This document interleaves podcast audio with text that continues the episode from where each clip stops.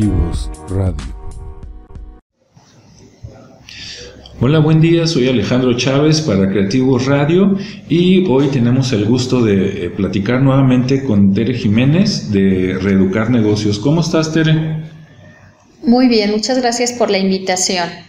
Sí, no, al contrario. Y bueno, en esta ocasión vamos a platicar de la importancia de la capacitación en las empresas o en los negocios. Eh, ¿Por qué es importante la, capacitación en los negocios, Tere? Pues sobre todo para no perder dinero. Si esa les parece una buena razón, ¿verdad? Con eso. Sí, con eso. Fíjate que algo que me encuentro, nosotros hacemos consultoría dentro de las empresas y bueno, en lo que la persona se va capacitando, adiestrando para ocupar su puesto, Luego hay errores y pérdida de dinero. Y sin embargo, eso lo podríamos tener ordenado desde una inducción de qué es a lo que se va a dedicar la persona y cuáles son las habilidades que necesita. A veces batallamos mucho con las personas también creyendo que no tienen el perfil adecuado.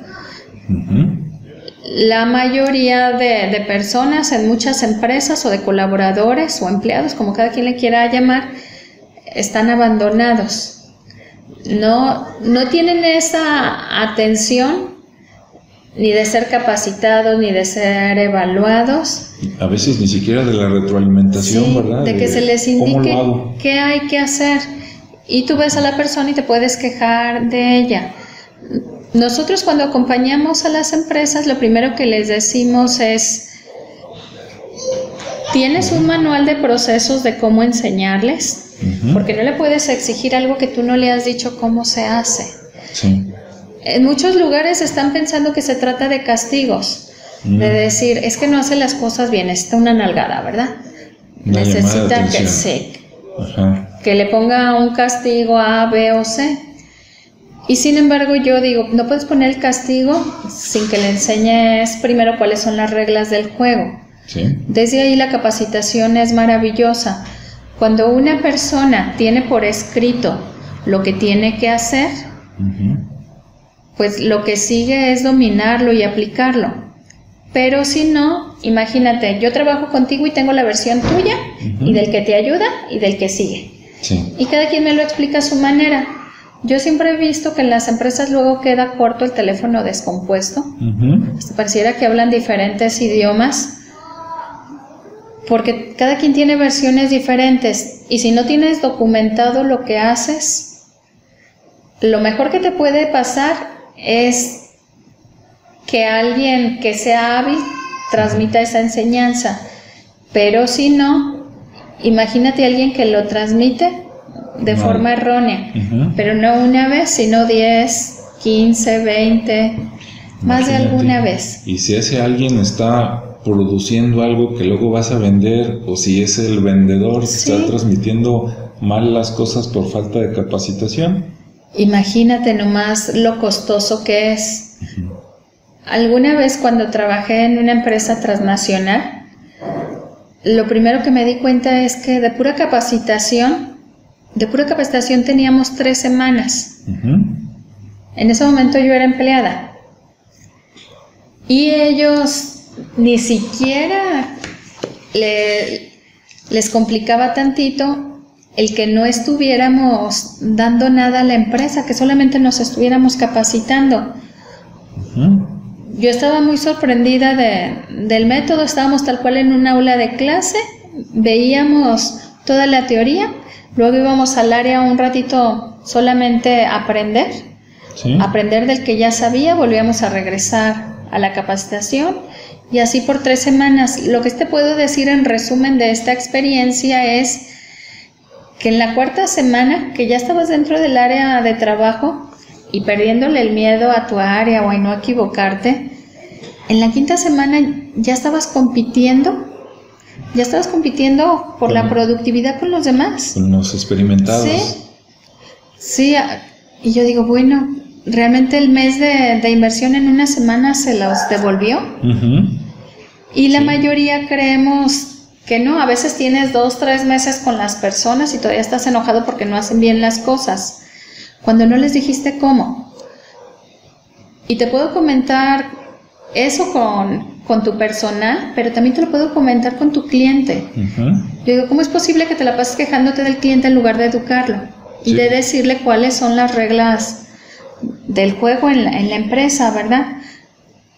Precisamente la semana pasada estábamos armando las políticas de una empresa para podérselas comunicar a, empleados y poderla comunicar también al cliente. Y algunos de los gerentes estaban con la preocupación de que no puedes llegar con la regla y amonestarlos porque los clientes se iban a ir.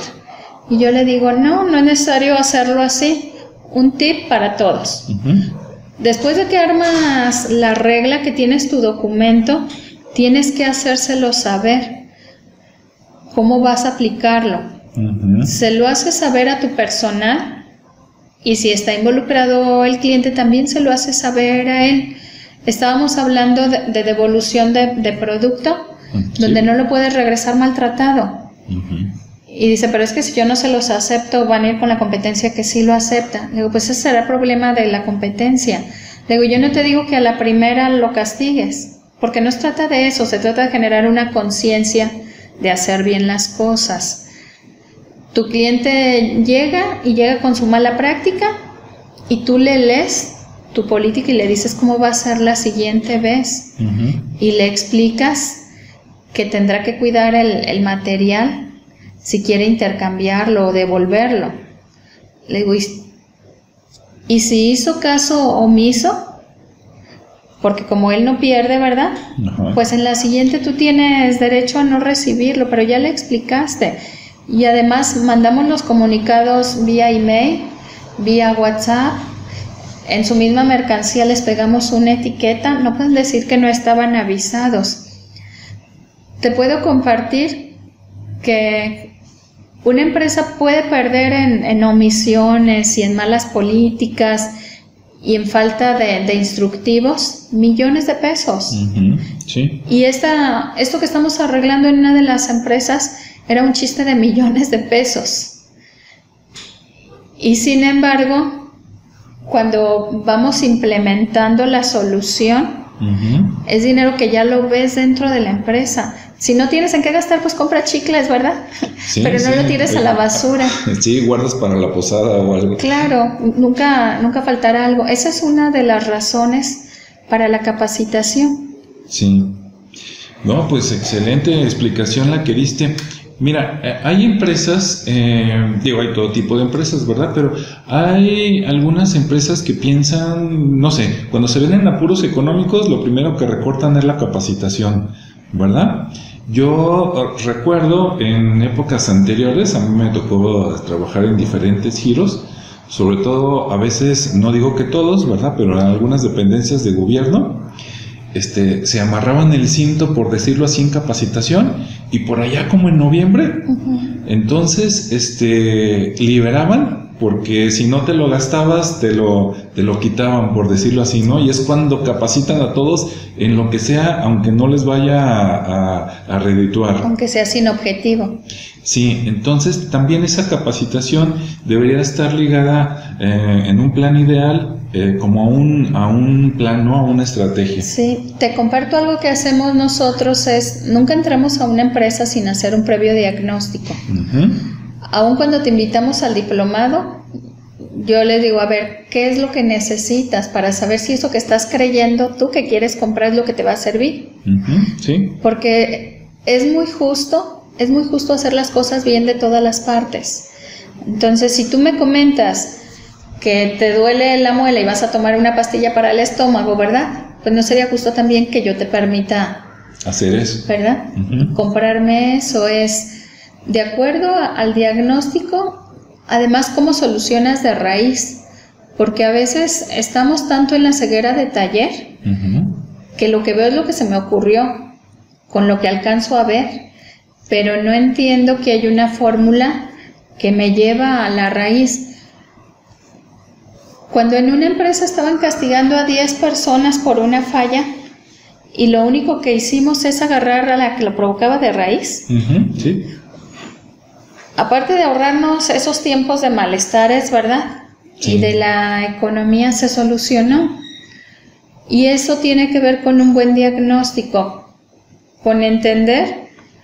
Yo digo, cada que ves un problema, lo mejor que te puede pasar es decir dónde se origina.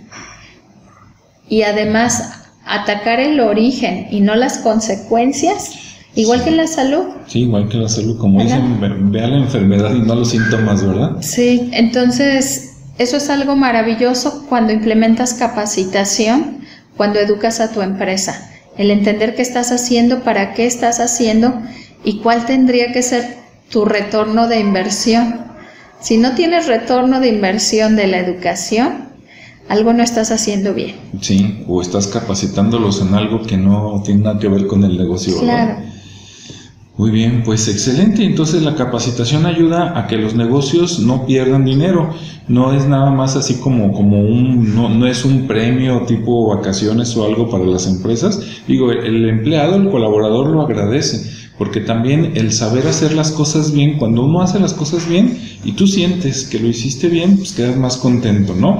Pero las empresas, como tú nos dices, aparte dejan de perder dinero, porque tanto te cuesta tanto no tener una persona para que atienda a los clientes como tener una que los atienda mal por falta de capacitación. Claro, claro. Tanto trabajo que da traerlos para correrlos, ¿verdad? Imagínate. Y algo que te quiero compartir en todo esto es que a veces creemos que porque somos pequeños no lo necesitamos. El plan que tenemos aquí en Reeducar de Diplomados es sobre todo para que si tu capacidad ahorita económica no es para una consultoría, está muy bien que te cuides. Sí. Tienes que tener el recurso de acuerdo a tu necesidad también y a tu recurso económico, no es como sea. Te quiero compartir algo que yo les digo a las empresas. Si eres un emprendedor, pues capacítate en YouTube, está bien, pero no puedes dejar de capacitarte. Sí. Si eres una empresa que ya tienes colaboradores y dices no tengo el mayor presupuesto ahorita hasta para documentar, etcétera, pues ve a un diplomado.